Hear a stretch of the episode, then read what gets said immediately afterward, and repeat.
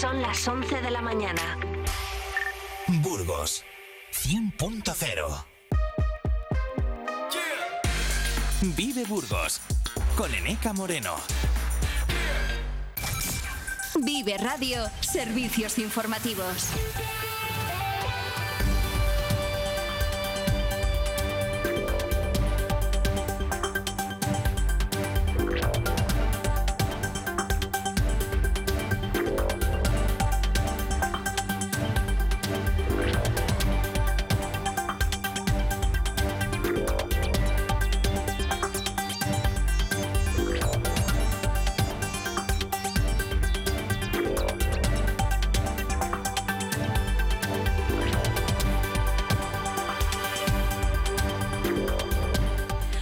Y un minuto, tiempo para repasar la actualidad de, la jornada de este lunes en día 15 de enero. Actualidad que venimos contándoles desde las 8 en punto aquí en eh, Vive Burgos y que les volvemos a ofrecer actualizada a partir de las 2 de la tarde.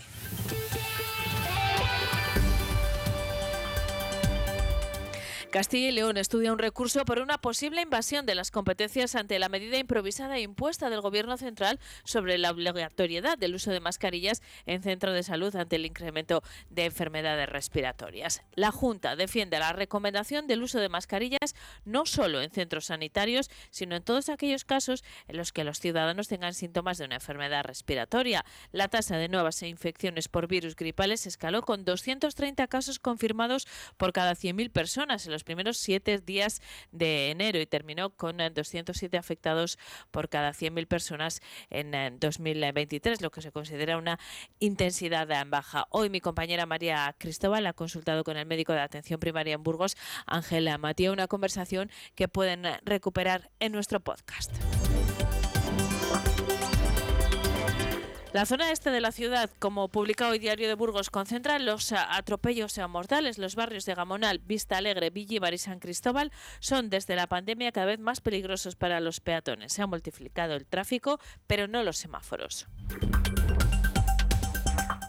La visita turística a la Catedral de Burgos, que mediante realidad virtual permite contemplar el templo desde las alturas, ya es todo un éxito. Lo acreditan sus más de 2.300 visitas a lo largo de los dos últimos eh, meses.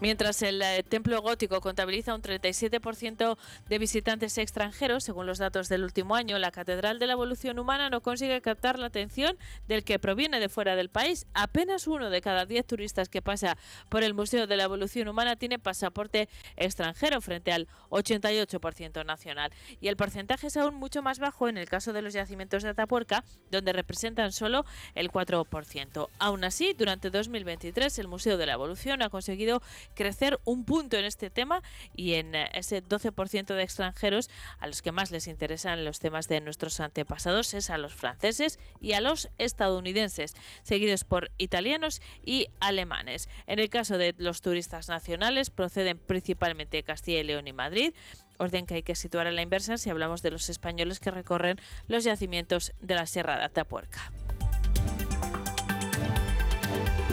El Cuerpo Nacional de Policía ha celebrado este fin de semana un acto institucional en la Plaza de España de la capital con motivo de la celebración del bicentenario de la Policía Nacional al que acudían las principales autoridades civiles y militares de la provincia. El vicepresidente de la Junta de Castilla y León, Juan García Gallardo, ha solicitado este viernes en Miranda de Ebro al Gobierno vasco responsabilidad, accediendo a celebrar el convenio de colaboración con la Junta para garantizar la prestación sanitaria en el norte de la provincia de Burgos. García Gallardo asistía a una reunión con la Federación de Empresarios de Miranda de Ebro, después de la cual se refería a esta cuestión. Por su parte, vecinos de las merindades aseguran que el acuerdo con el País Vasco sobre la sanidad es eh, su salvación Piden poder elegir en ser atendidos en hospitales de Vizcaya. Argumentan razones como la cercanía, el mejor acceso, los vínculos con Euskadi y la seguridad de que con esta opción aumentarían los empadronamientos en Burgos.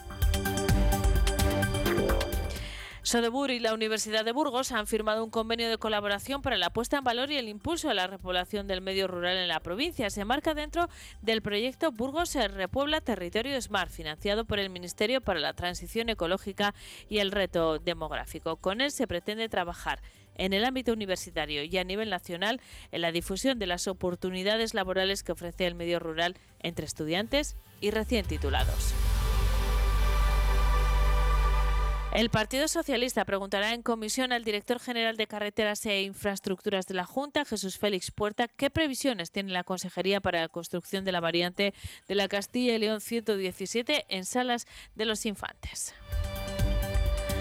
La Noche Blanca de Burgos ya tiene nuevas bases para participar. Se trata de, como saben, de una manifestación cultural gratuita y abierta a todos los ciudadanos. Este año, en su decimoquinta edición, se celebrará el día 25 de mayo y todos los que quieran remitir su proyecto cultural para el programa pueden hacerlo hasta el 8 de marzo, antes de las 12 de la noche.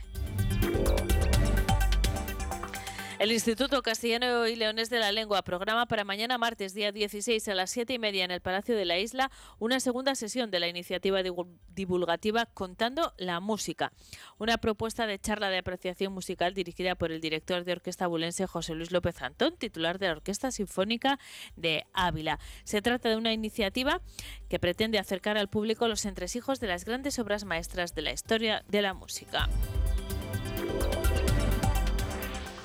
Hasta aquí el repaso a la actualidad eh, local. Eh, repasamos en eh, titulares también asuntos relacionados con el deporte, con los resultados que nos deja este fin de semana. El Burgos Club de Fútbol tiñó de blanco y negro el derby regional ante el Real Valladolid.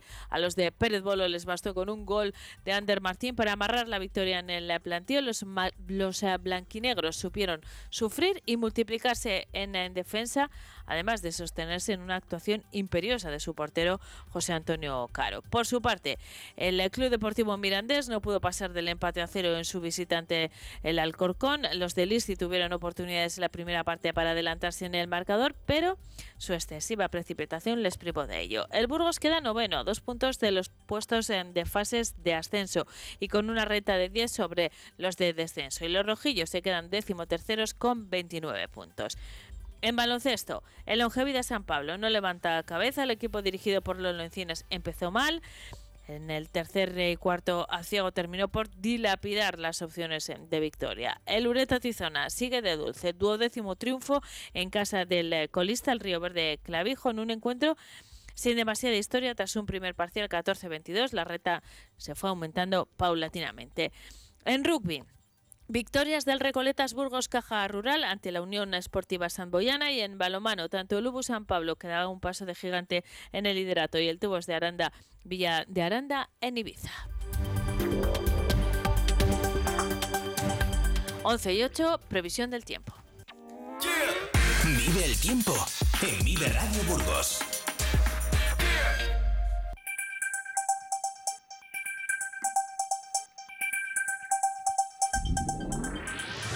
A esta hora llueve débilmente en la capital, en donde se registran 9 grados de temperatura. Hoy llegaremos a los 14 en la capital. La mínima se quedará en 8. En Aranda se van a mover entre los 13 de máxima y los 10 de mínima. Y en Miranda entre los 18 de máxima y los 8 de mínima.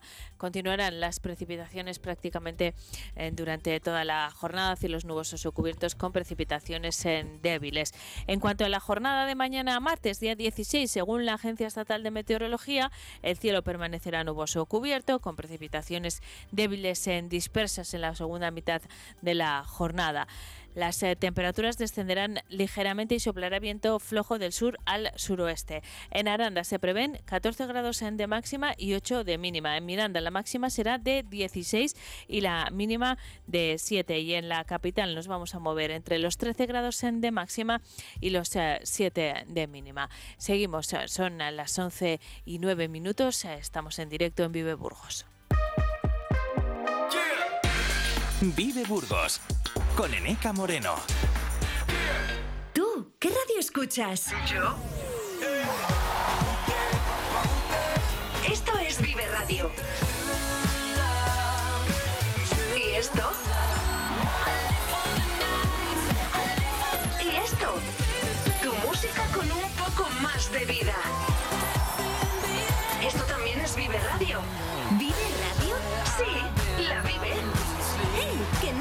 Cuenten, siempre con un poco más de vida. En Plaza Inmobiliaria nos hemos especializado en ti. Si necesitas comprar, alquilar, vender, traspasar o cualquier otra operación, en Plaza Inmobiliaria hablamos tu idioma. Somos incansables, serviciales y únicos. Tenemos la misma prisa que tú, te damos importancia y estamos a lo tuyo. Plaza Inmobiliaria, quedamos en tu casa. Ven a vernos a calle Santiago 33 o San Lesmes 2.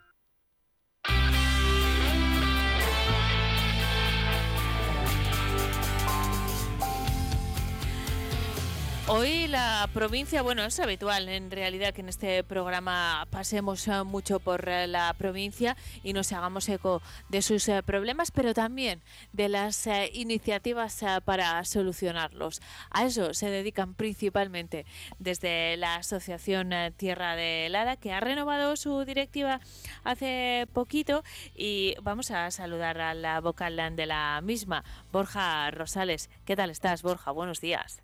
Buenos días, muy bien. Gracias.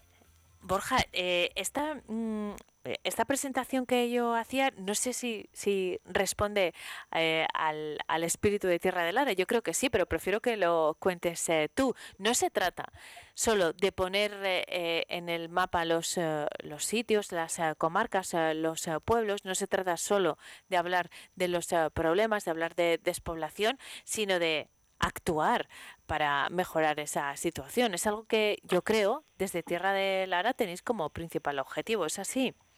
Lo has dicho perfectamente. eh, desde los pueblos, lógicamente, debemos de demandar una serie de servicios, de mejoras, de, pues eso, ¿no? de planes de desarrollo en nuestros pueblos, porque la comarca, la provincia sabemos cómo, cómo está y, y, y lo bueno es que tenemos herramientas ¿no? para, para poder hacer cositas. Pero también estamos en la obligación que desde abajo, desde el territorio, seamos los que arranquen esas iniciativas, los que hagamos llegar a las administraciones competentes los problemas que existen y, por qué no, también las soluciones que planteamos desde el territorio, ¿no? que somos realmente los que estamos allí y los que conocemos la problemática de, primera mano. Y en vuestro caso, ese, ese camino eh, de iniciativas que parten desde, desde el colectivo de los eh, vecinos, de los habitantes de, la zona, llega a las instituciones. Habéis llevado a cabo diferentes eh, acciones que han partido de vosotros como asociación. La última, si no me equivoco, es conseguir transporte público para, para Tierra de Lara, algo que no ocurría desde los tiempos del Santander Mediterráneo. ¿Cómo es esto, Borja? Bueno, pues es, un, es una paradoja muy, muy curiosa, ¿no? Porque desde el desmantelamiento de, del tren Santander Mediterráneo que, que cruzaba el eje vertebral de Tierra de Lara, pues eh, desde esos años 60, 80, mejor dicho, eh, andamos ya sin, sin transporte público. Eh, hay muchos pueblos de, de la comarca que, no han visto pasar un autobús de transporte público nunca. Y encima, al, al, eliminar este servicio, pues han quedado mucha gente colgada sin, sin capacidad, sin posibilidad de moverse a través de un transporte público para, para atender las necesidades básicas, ¿eh? que no estamos hablando de otra cosa más que de ir a comprar, ir al médico, poder desplazarse sin depender de un vecino, de un hijo que le traiga la compra, etcétera, etcétera. Entonces, en el, en el año en el que estamos ya parece como muy, muy raro poder explicar a la gente eso, ¿no? que la gente que vive en los municipios, en ciertos municipios, lógicamente no, no tiene ese transporte. Y gracias a, a una subvención de, de Sodebur, pudimos eh, unirnos, en este caso, siete municipios para que por lo menos, eh, en, unos casos quincenalmente, según los meses, y en otros casos semanalmente, por lo menos tengan esa posibilidad ¿no? de contar con una independencia en el transporte y que ellos no se puedan eh, autogestionar pues para ir a, en este caso, a salas, hacer las compras, etcétera, etcétera. ¿no? Entonces, bueno, va a ser como un hito histórico eh, en muchos pueblos que va a pasar por primera vez en la historia de, sus pueblos pues un transporte público. Eso va a ocurrir a partir de, nada, en un par de semanas, ¿no?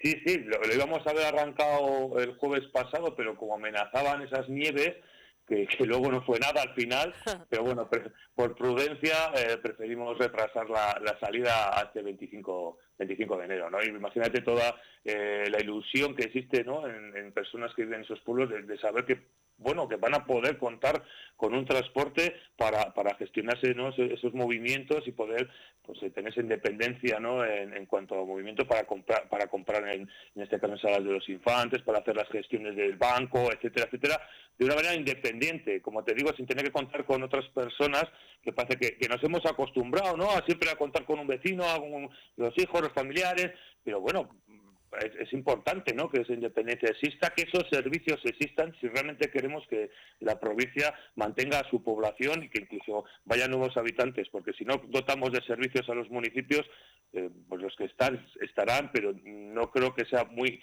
apetecible a otros nuevos pobladores irse a vivir al pueblo. En ese sentido, Borja, eh, me parece una iniciativa, un ejemplo de iniciativa de que es posible, porque también nos hemos acostumbrado a que es que no es eh, viable, claro, hay tan poca gente que no resulta mm, rentable, no es operativo. Bueno, se puede hacer, vosotros lo habéis demostrado con esta iniciativa, pero también con otras, que los recursos se pueden utilizar de una forma un poco más creativa, eh, no, no, tan encorsetada y, responder a necesidades eh, concretas. Volvemos a, poner el foco en las acciones positivas y no solo en eh, los problemas sino en las soluciones que hay. Falta imaginación, falta bueno buscar alternativas de verdad viables porque nos quedamos con ese discurso de esto se acaba, esto es inviable, con una especie de derrotismo que hay respecto al medio rural. Borja, vosotros ya veo que no, ¿eh? Y, y, lo lleváis a cabo desde hace mucho tiempo. Pero bueno, las instituciones igual deberían tomar nota. Bueno, yo, para empezar a matizar un poco lo que has comentado, eh, ¿qué es viable? Eh, ¿Qué es un proyecto ¿En qué términos, no? ¿En qué términos? ¿Económicos, sociales? Eh, ¿En qué términos, no? Nosotros eh, entendemos que los recursos están para invertirlos en el territorio sobre todo en las personas. Mm, podemos asfaltar todas las calles que quieras, podemos poner todas las luces que quieras, pero si no hay personas en el territorio, no sé para qué va a valer, ¿no? Podemos gastarnos un montón de dinero en verbenas, pero para un día, y sin embargo el resto del año, ¿qué? ¿no? Entonces, la viabilidad que vemos en Tierra del Lara siempre va a ser una viabilidad social, una viabilidad que permita a las personas que están en el territorio mejorar su calidad de vida. Luego ya el tema económico ya buscaremos si es de un lado o de otro, si tenemos que recortar en un lado y, quitar de otro sitio, no lo sé, ¿no? Pero hay unos servicios que creemos que son fundamentales, eh, en este caso es el transporte. Hace unos años hicimos un proyecto también entre varios municipios, entre casi una treintena de municipios para llevar internet a todos los a todos los pueblos. También trabajando en este bloque común, ¿no? Que llamamos de una manera eh, conjunta, global, para que entre todos podamos pues eso, aportando un bote, ¿no? como, como se ha hecho siempre en España, nos haga cosas más rentables y podemos llevar esos servicios. También hemos trabajado en un agente social que tuvimos durante unos años también para ir atendiendo a las personas, o sea, eh, el proyecto Taima de Te Ayuda y Me Ayuda, que también estamos trabajando en ello. O sea, que quiero decir que la viabilidad que buscamos desde la asociación no es nunca una viabilidad económica, porque no sé si ese es el objetivo que, se tiene que buscar para este tipo de iniciativas, sino todo lo contrario, una viabilidad social de las personas que están se mantengan porque tienen esos servicios. Y si tenemos esos servicios, habrá otra serie de personas que digan, pues igual en vez fin de semana y en verano puedo estar un poco más en el pueblo. Hoy puedo alargar mi estancia porque tengo esos servicios, ¿no? Entonces, esa es la viabilidad que por lo menos desde Tierra de Lara buscamos. Eh, Borja, decía al inicio de esta conversación que habéis renovado recientemente la Junta Directiva. Bueno, sois una asociación muy activa. Esto ha servido también para planificar un poco las actividades del año. Eh, ¿Cuáles podemos eh, destacar? ¿Recuperáis, por ejemplo, el Día del Alfoz, que, dejasteis, eh, la última vez que se celebró fue en 2019? Bueno, vistas las fechas, parece obvio, ¿no? Porque, porque se paró, pero lo retomáis este año. Sí, sí, yo creo que es una, una de las actividades clave de, de, nuestra comarca, que al final es un, una jornada de encuentro una jornada donde nos reunimos todos los municipios de, Tierra de Lara y los que quieren, por supuesto, acompañarnos porque es un punto de, poner en valor la comarca, de poner en valor a las personas, las actividades, o sea, es como ese punto neurálgico ¿no? del calendario que, que ponemos desde la asociación y que veíamos importante recuperar. Eh, nos ha costado, primero, como bien decías, por el tema de la pandemia, y bueno, porque, porque requiere un esfuerzo también organizativo importante, que no siempre es fácil conseguir en pueblos tan pequeños como los nuestros, pero sí que hemos visto que merece la pena hacer ese esfuerzo eh, por conseguir esa actividad de, reunión, de, agrupación, de juntarnos, de ver, ponernos cara, de vernos, y sobre todo porque sigue generando luego sinergias entre los diferentes pueblos, ¿no?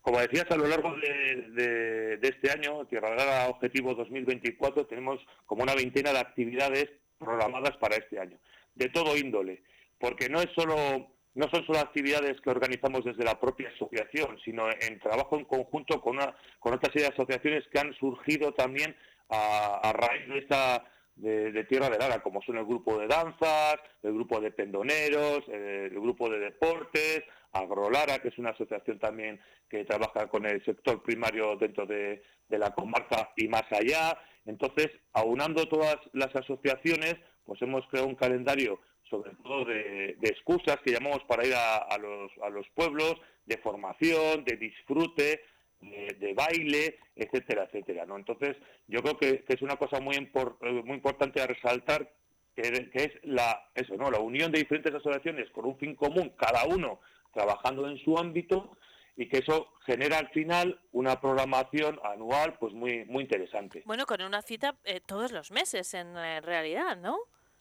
Sí, sí, sí, sí, la verdad es que estamos trabajando porque también nos gusta diversificar. Eh, de hecho, casi casi en los meses de julio y agosto es cuando menos cosas se hacen, porque ya hay ya hay cosas en los pueblos, ¿no? Desde en agosto, excepto el día del Alfoz, por ejemplo, no no hacemos nada más que el correlara que se hace entre semana. O sea, que es una cuestión también de, extender a lo largo del, calendario las actividades, pues para que no solo concentremos todo, toda la actividad en unos meses y el resto del año no haya nada. Somos al revés. Cuanto más cosas se pueden hacer fuera de ese calendario estival, mejor. Eh, ¿Cuál es la próxima, Borja? Pues bueno, eh, empezamos con la formación en el sector primario, que eso lo va a organizar Agrolara, que es una, una formación en cuanto a poda y cuidado de, frutales, que nos parece súper interesante también el poder mantener ese sector primario, ¿no? El huerto, los, frutales, etcétera, etcétera, y que se va a desarrollar en Campo Lara. Mm, yo siempre dirijo toda la información a la página web o a las redes sociales, eh, tierradelara.es, donde iremos colgando puntualmente todas las actividades que, vayamos realizando, donde se puede inscribir, en qué va a consistir, en qué puntos de, información, teléfonos, lo que sea. Entonces toda esa información estará en la página web tierradelara.es, que la que derivo, bueno, a todas las personas que estén interesadas, y en las redes sociales que vamos continuamente continuamente vamos poniendo información, pues entonces es que, le echen un vistazo y que, lo vayan lo vayan viendo. Y cuando quieras contarnos algo, pues eh, aquí estamos en eh, Vive Radio, nos sumamos a esa difusión porque, bueno, porque nos eh, interesa mucho las actividades que realicéis y cómo las realicéis, como decíamos al principio. Así que mil gracias, sean Borja Rosales, por habernos acompañado esta mañana. Espero saludarte de nuevo pronto. Hasta entonces pues encantado de volver a hablar contigo y nada, cuando, cuando surja la siguiente, pues estaremos aquí para lo que queráis. Estupendo, hasta pronto, buen día, Borja. Buen día. Vive Burgos con Eneca Moreno.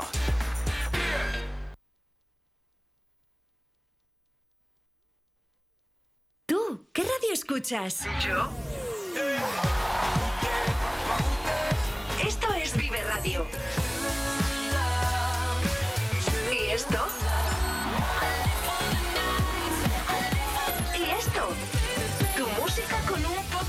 De vida.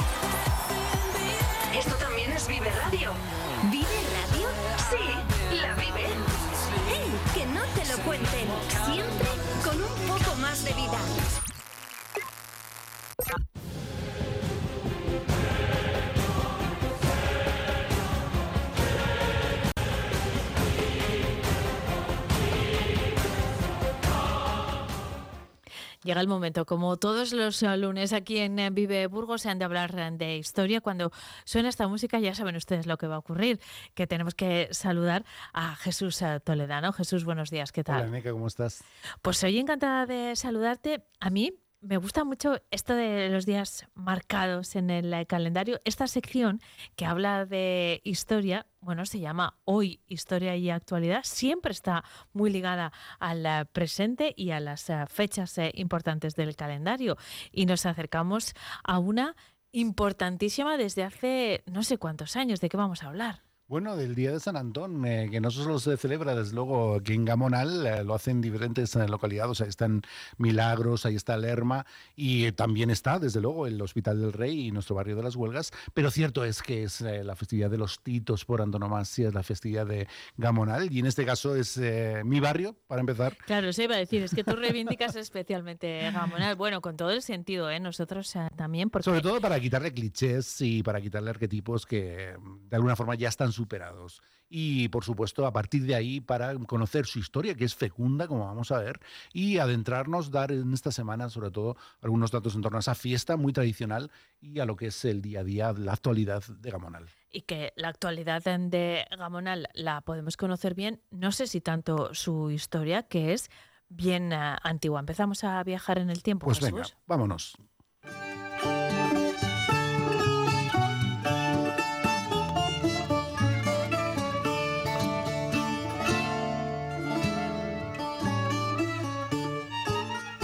Fíjate, suenan eh, sonidos griegos, eh, casi parece el sonido de Andros, mi colonia de la adolescencia, pero aquel hombre que castañeaba los dedos en un barco.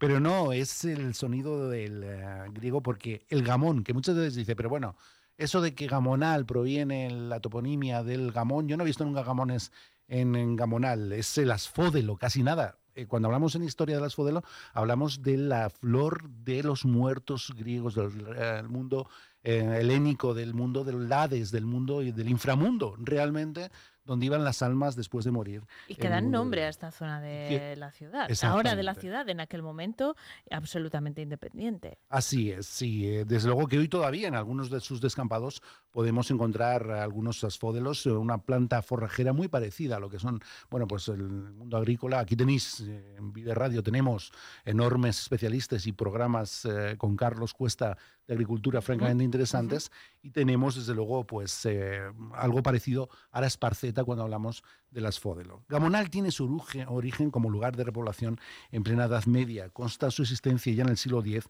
como una pequeña aldea en torno a una iglesia. Eh, Santa María del Campo de Gamonal o Gamonar, la referencia documental más antigua que existe realmente del pueblo data de casi nada del 935. Y fíjate, Eneca, por esas fechas existían también casi todos los núcleos circundantes, Rubena, Villafría, Castañares, Villayuda, y todos ellos van a ser muy importantes cuando hablemos de las cofradías, no solo de la que protagoniza eh, en este caso la fiesta de los titos, sino de otras y de sus actividades. Desde, desde sus orígenes, el destino de Gamonal, como ocurre hoy en día, hoy ya incluido absolutamente desde 1955 en eh, la estructura urbana, va íntimamente unido al de la ciudad de Burgos, en tanto que una aldea o integrante del amplio alfoz burgalés que como tal existe desde mediados del siglo X antes. Es, eh, desde luego, pues eh, el principio de una Castilla nuclear que estaba formando el conde Fernán González y que desde luego, en todo caso, desde siempre existe esa iglesia de Gamonal que va a tener muchísima importancia porque su advocación, su devoción, la tuvo incluso entre la gente del Burgos eh, primigenio y que, bueno, quedan muy pocos restos románicos. Una iglesia de un aspecto imponente gótico eh, fue ampliada y reconstruida y desde luego indica desde siempre la existencia de un núcleo de campesinos arraigados en el lugar con los suficientes excedentes eh, como para mantenerla y con capacidad para colaborar, con los condes burgaleses en la defensa muy importante como lugar de paso, de tránsito de Gamonal, de un, em, de un pueblo que siempre veía asomar una racia musulmana bajando desde la brújula hacia Villimar. Y desde luego que Gamonal es posible que fuera destruido en varias ocasiones antes de lo que fue ya, y es el, desde luego lo más eh, conocido, el documento de donación que en 1074 hacen las infantas Urraca y Elvira, hermanas de Alfonso VI, a las que Sancho el Mayor legó la potestad de fundar monasterios en sus reinos. Se la hacen a don Simón, que se había quedado en una de esas razías sin la diócesis de Oca. Y es que Gamonal fue durante un tiempo lugar de sede episcopal. Eh, después ya sería, desde luego, trasladada a Burgos. Y eso fue muy importante, en este caso, en lo que fue el discurrir de Gamonal. El, obispo Simón recibe la donación de las infantas Elvira y Urraca y desde luego que podría haber sido, eh, fue de hecho obispo de Oca, de Gamonal y de Burgos eh, y desde luego que fue clave esa ubicación y ese hecho de que mm, tuviera la sede episcopal para lo que fue pues, su posterior desarrollo. Bueno, pues viendo estos orígenes de Gamonal, nos vamos a conocer a quien va a mm, protagonizar la fiesta en esta semana, que es el propio santo San Antonio.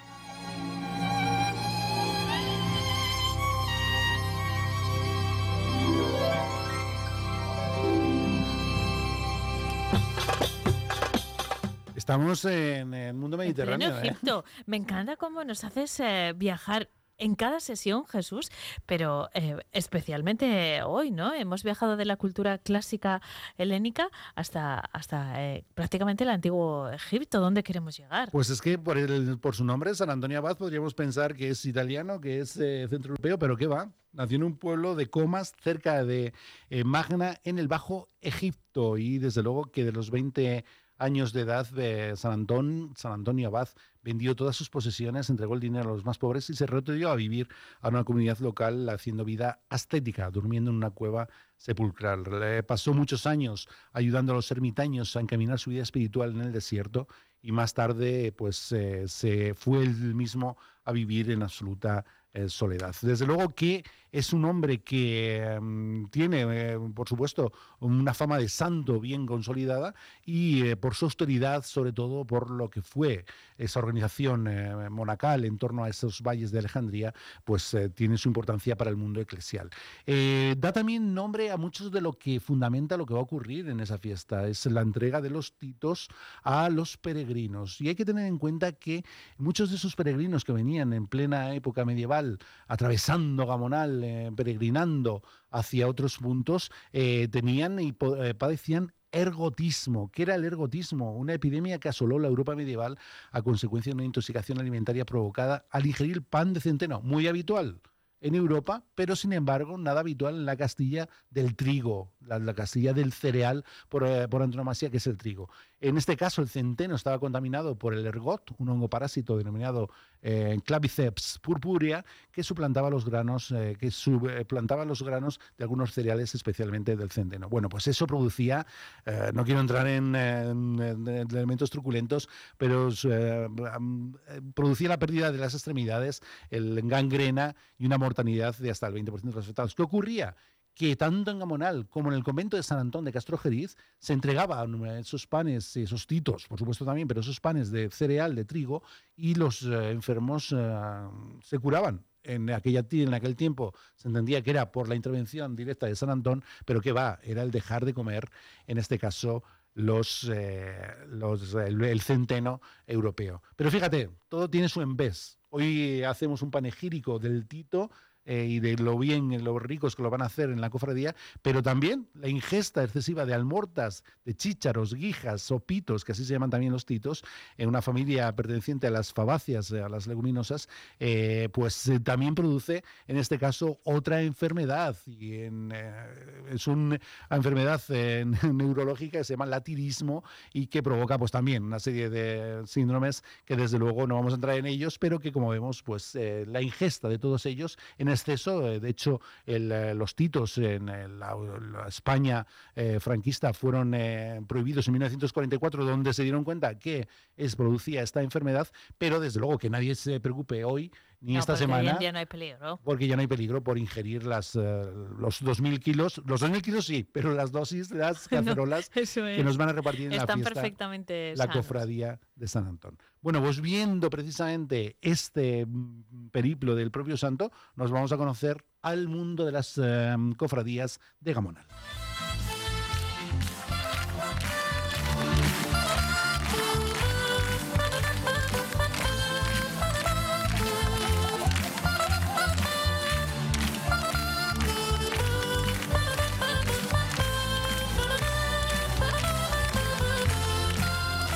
Y otro viaje a través Fíjate de que quería hacer un homenaje, hoy que estoy hablando de maravillosos programas de Vive Radio, lo he hecho con los de Agricultura de Carlos Cuesta, otro maravilloso, el de la que haces con el grupo Heavy, con el, la Con los gente- Metal Castelae. los Metal Castelae Sí, de la que son Zurbarán, que están radicados en Gamonal también y que lo hacen de maravilla. Y que reivindican mucho también el barrio, ¿eh? Y en este caso hemos hecho ahí una dulzaina tocando ese Europe, que no sé si era heavy, desde luego, pero Sí, mira, hace pocas semanas, eh, justamente mm, uno de los eh, miembros de Metal eh, Castelae hablaba del otro Europe, porque eh, Europe es un grupo marcado por The Final Countdown y, y, sin embargo tiene una discografía que los heavy respetan mucho más que esa, Esa canción. canción. Así que muy bien eh, traído, Jesús. Bueno, pues es que Gamonal está intrínsecamente unido a Europa, a los reinos, los reinados de Sancho el Mayor y de Alfonso VI, de quien era contemporáneo el Cid, significaron la apertura de los reinos cristianos a corrientes europeas de todo tipo. El comercio, las nuevas pautas religiosas, la orden de Cunil o el ritual romano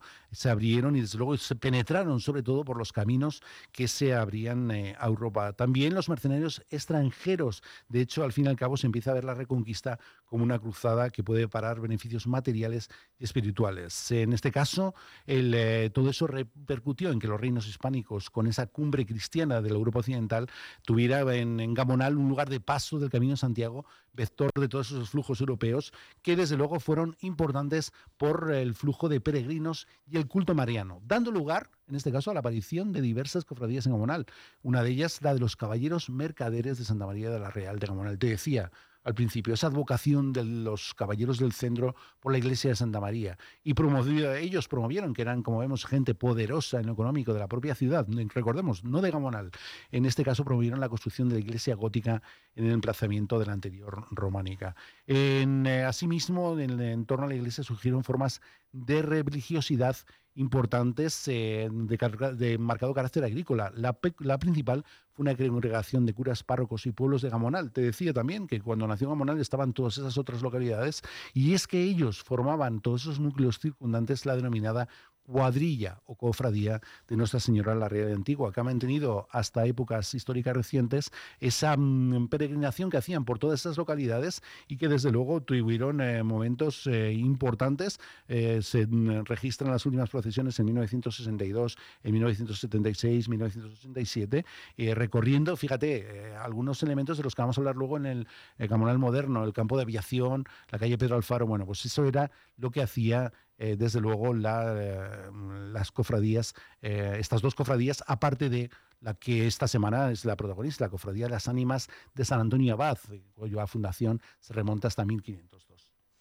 De hecho, la Real Antigua sigue siendo un escenario muy importante en esta fiesta de los eh, Titos, porque primero se hace la bendición en el exterior de la iglesia para después pasar ya a la cofradía que, como decías, se fundó en 1502 y sigue activa. Esto es un eh, patrimonio que también tenemos eh, que valorar.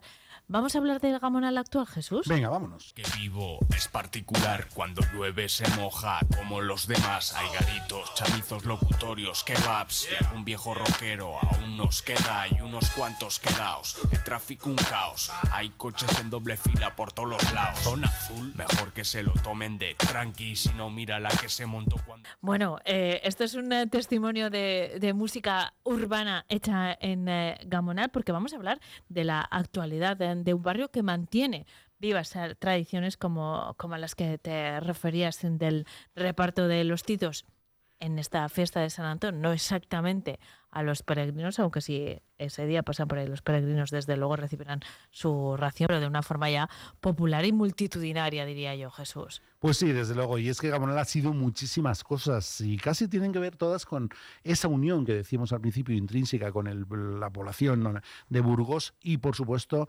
eh, su fusión en 1955. Y es que, fíjate, Gamonal ha sido campo de aviación. De ahí salió la Legión Cóndor que eh, lamentablemente bombardeó, por ejemplo, Guernica. De Gamonal ha sido, eh, prima, para empezar, eh, un nombre que le daba eh, una característica que tenía que ver también con lo que celebramos esta semana, el Gamonal de Río Pico, junto a los, eh, todos los eh, pueblos de Orbaneja de Río Pico y esa zona aneja al, a la misma.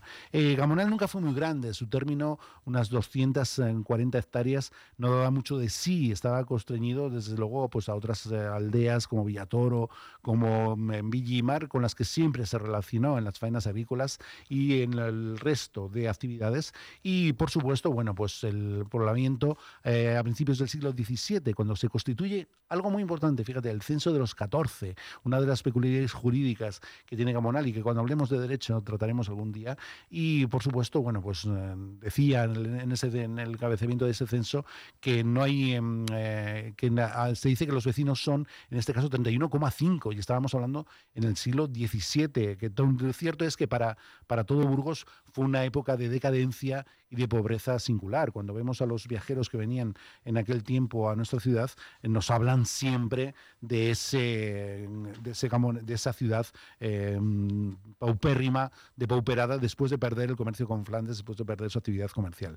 El gabinal cuartelario, hoy en estas eh, semanas Miguel Vivanco iba a presentar un libro sobre, precisamente sobre el gamonal cuartelario y es que a partir del siglo XX Gamonal se conoce precisamente por que la diversidad de cuarteles que existen todavía queda alguno, en este caso en su um, territorio, y sobre todo ya por el polo de desarrollo que le da ese factor eh, muy industrial, muy de eh, inmigración de aluvión, que por supuesto son los que hoy eh, de alguna forma conforman su, su población, aunque como escuchábamos en la canción que le daba introducción, los locutorios, los, algunas otras peculiaridades nos hablan de que también la inmigración está desde luego ya integrada en el barrio. Y bueno, pues un barrio multidisciplinar, un barrio multicultural y desde luego al que yo quiero muchísimo, que hay que quitar, que hay que quitarle de arquetipos, no vamos en chándal, somos muchos universitarios, escribimos, hacemos cine, hacemos muchísimas cosas interesantes, eh, participamos en maravillosos programas eh, como este y desde luego que es un placer vivir y ser de Gamonal. Estoy de acuerdo, Jesús, y, además lo que es, sin duda, es un barrio muy vivo, imprescindible para el resto de la ciudad y, no solo porque sea el barrio de Jesús eh, Toledano, aunque solo por eso ya en este programa tiene una mención especial. sobre todo feliz eh, fiesta del eh, San Andón a todo el mundo, a todos los que lo celebran en todas las localidades de Burgos y de Castilla y León. Pasado mañana se celebra el Día de San Antón. Felicidades, desde luego. Estaremos muy pendientes de lo que ocurra en, en Gamonal. Jesús Toledano volverá el próximo lunes eh, para seguir eh, recuperando temas en este espacio Hoy, Historia y Actualidad. Hasta entonces, Jesús. Adiós, amiga.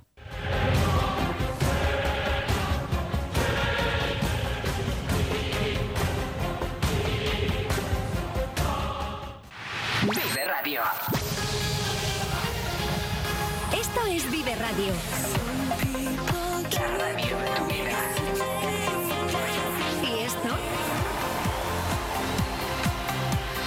Tu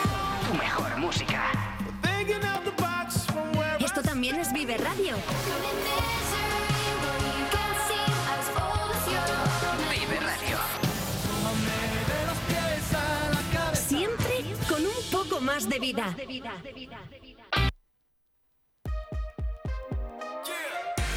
Vive Burgos con Eneca Moreno.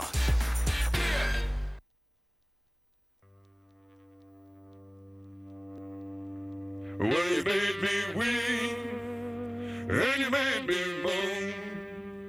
When you caused me to leave, child, my happy home. Baby, you ain't worry my life anymore.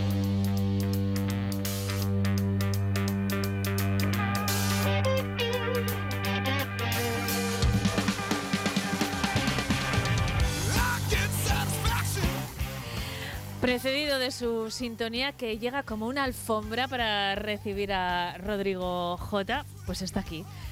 Rodrigo J para hablarnos de música. ¿Qué tal estás? Buenos días. Eh, muy bien. Además, hoy estrenamos una cosa que no sabes, que es el Vive Radio Internacional. ¿En serio? Porque una de nuestras más fieles oyentes, eh, por motivos laborales, se ha ido un par de semanas a La Habana, a Cuba, y lo primero que me ha dicho es, a ver cómo hago para escuchar allí el Vive Radio. Y me ha sorprendido que con, con lo guay que es, te vas a Cuba, el primer comentario sea, a ver cómo hago para escucharme a la Eneca y al Rodri. Y le has dicho que, que en streaming, en, nuestra página web, y si no, después en el podcast. Podcast total.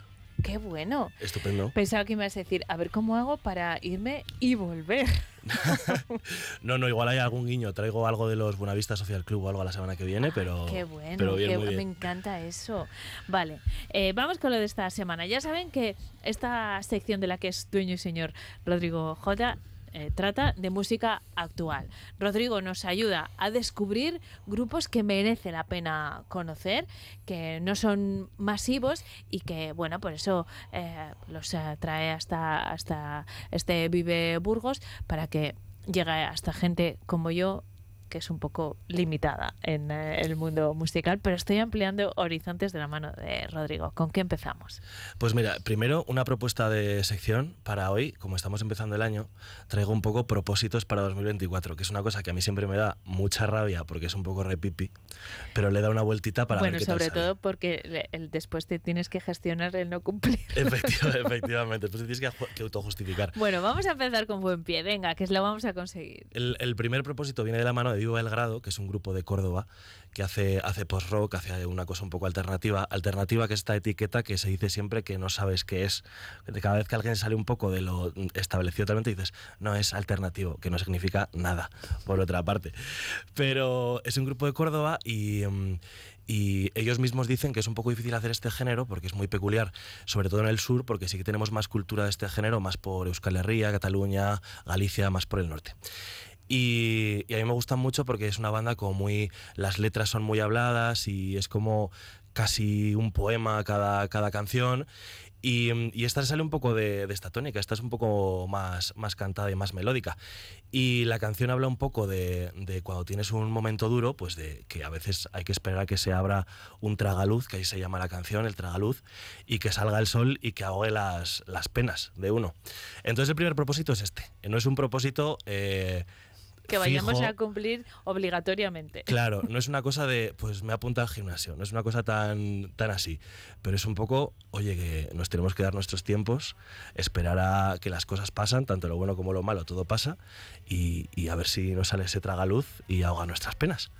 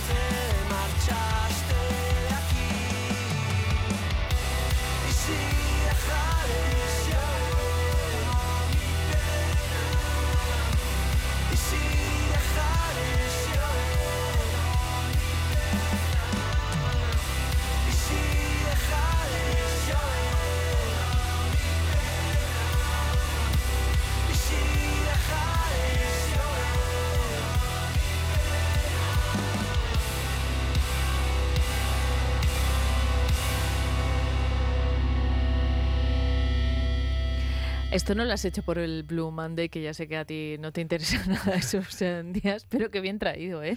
En un día como hoy, la verdad. Gracias, Rodrigo. Tú eres nuestra vitamina todos los lunes. Ay, qué bonito esto, Sí, pero es verdad. claro. No es porque sea blue o no, es lunes. Eso sí, ¿eh? Bueno, yo soy bastante partidario, como te he dicho antes, de dejar de ponerle nombre a los días para ponerles una excusa para estar tristes. Ni Blue Mondays ni carajo, para arriba todo el mundo ya. Pues seguimos con más eh, música hacia arriba. En Lo siguiente es una subsección que va a durar por lo menos el programa de hoy y es eh, música que le gusta a Pablo Miguel, nuestro técnico. Ta-. También, también eh, está englobada dentro de música que le gusta a NK, pero hemos tenido la suerte de que a Pablo también Eso es. le Es toca un fibra. spin-off de la sección música que le gusta a Neca. Pues mira, os traigo a Jacob Collier, que es un, es un compositor inglés, músico, multiinstrumentista. Se hizo famoso alrededor de 2012 porque subía los míticos vídeos a YouTube que, que sale él como 20 veces haciendo distintas voces y haciendo las melodías y las armonías y demás. Y, bueno, solo hay que verle, tiene unas pintas un poco así esperpénticas, el pelo de punta, sale a tocar en bata y en pijama. Es un poco la, imagen que tenemos de, joven prodigio loco, pues es un poco esta movida. Y os traigo una canción que se llama All I Need y que es muy chula porque durante la pandemia hizo una versión de esta canción para un late night americano, tocando la canción exclusivamente con cosas que había en su baño. En plan, pues frotando con la escobilla una superficie, haciendo el sonido de la tapa cuando cierra.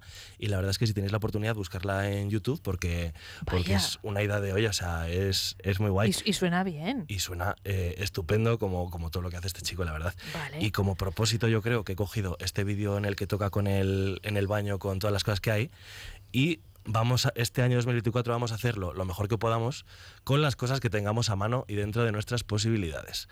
¿Esto qué es? Pues se le podía exigir a J. Collier eh, tocar con una orquesta, pero si está encerrado en el baño de su casa, pues vamos a tocar con la escobilla frotándola con sitios. Entonces vamos a coger las cosas que tenemos a nuestro alcance, a nuestra mano, y hacerlo lo mejor posible. Me está quedando un poco taza de Mr. Wonderful esta sección, pero me la vais a No, perdonar. no, no, me están encantando tus eh, propósitos, nos eh, sumamos a ellos. Y además los vamos a cumplir, estos sí que los vamos Estos a son, cumplir. estos son alcanzables. Vamos a empezar eh, escuchando a Jacob Collier, que suena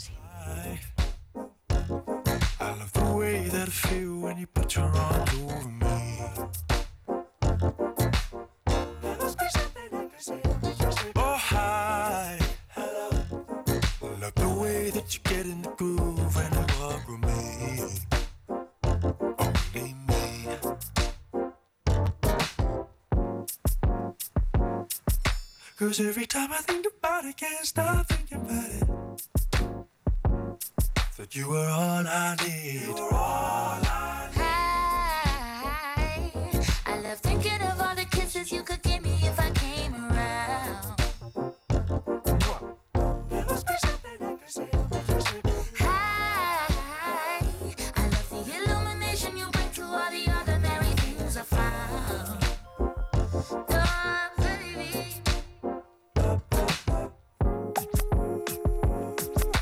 Cause every time I think about it, can't stop thinking about it.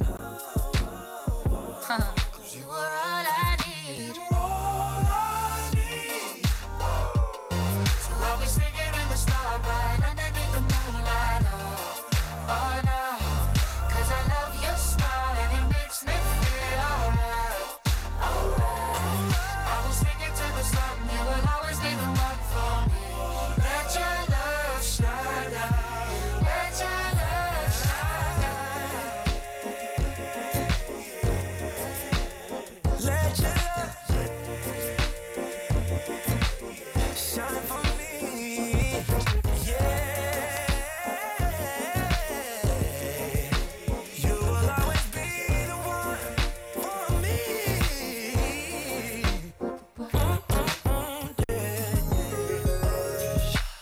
every time I think about it, can't stop thinking about it. Can't stop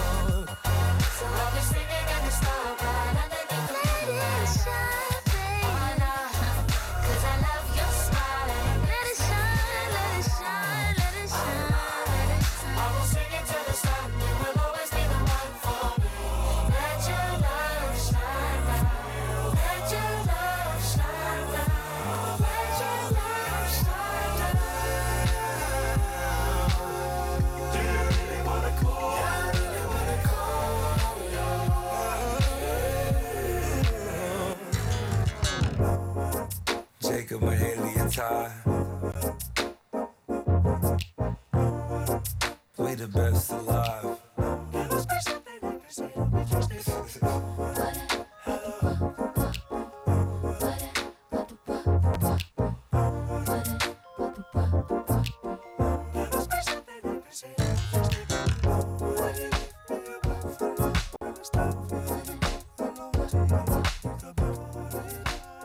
Qué bueno, ha sido una sorpresa esto, ¿eh? Rodrigo. Eso es un maquinaria, es un maquinaria. Sí, totalmente.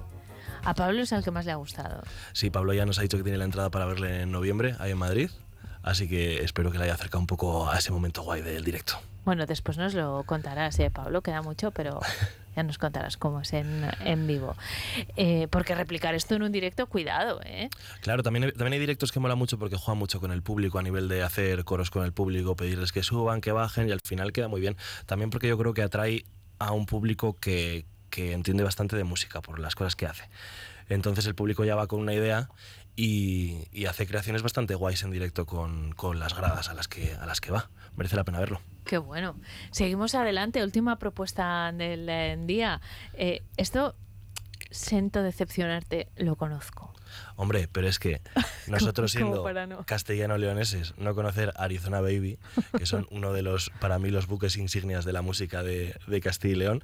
eh, Lo son- de internacional no iba por esto, era por tu amiga que se ha ido a la Claro, Habana claro. para abrir nuestras eh, fronteras más allá de la provincia de Burgos. Ya, ya es internacionalizarnos Para nosotros un poco. Valladolid ya es Ya es internacional.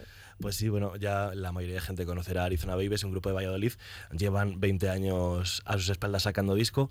A mí me gustan un montón y me gusta mucho porque es el mítico grupo de medio formato que igual no te llena una portada o te o eso, o tiene toda la imagen que igual sí que se merecen, pero no paran, no paran de sacar discos, no paran de tocar en directos y luego vas a ver sus directos, es un trío acústico y se comen a cualquier banda eléctrica que vayas a ver y acabas el año y si has tenido la suerte de verle, siempre es una de las bandas que dices, pues el bolo de los Arizona igual es de los más potentes que he visto en todo el año y llama mucho la atención por eso, porque es acústico, no es, no es eléctrico, pero tienen una caña y una, y una energía brutal. Y he querido traer eh, uno de los singles de su último disco Salvation, que se llama Streets of Babylon, y un poco mi propósito de 2024 respecto a las calles de Babilonia es que, bueno, se recuerda un poco a Babilonia por, por cosas que se atribuyen como a parte negativa, como egoísmo, materialismo, hedonismo. Y yo voy a hacer un poco la llamada a lo contrario, que parece que Babilonia al final era, era un crisol de cultura y de arte y, de muchas cosas que aquí en Vive Radio nos gustan mucho. Y, em, y para todo el que nos meta presión cuando no somos súper productivos o cuando no estamos trabajando o cuando preferimos irnos a un concierto que, que quedarnos en casa a descansar porque mañana hay que trabajar, pues no, llamada al hedonismo, a pasarla bien, siempre con cabeza, por favor, que no se me malinterprete, pero, pero hay, que, hay que soltarse un poco la melena. De un día que llegas a currar un poco cansado, no te acuerdas, pero del día del concierto del día anterior te vas a acordar seguro. Thank you.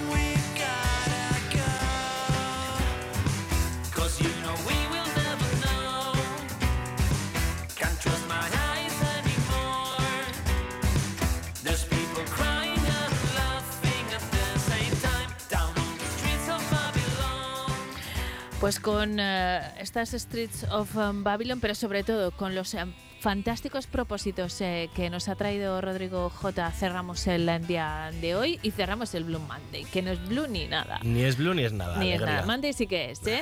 No pasa nada.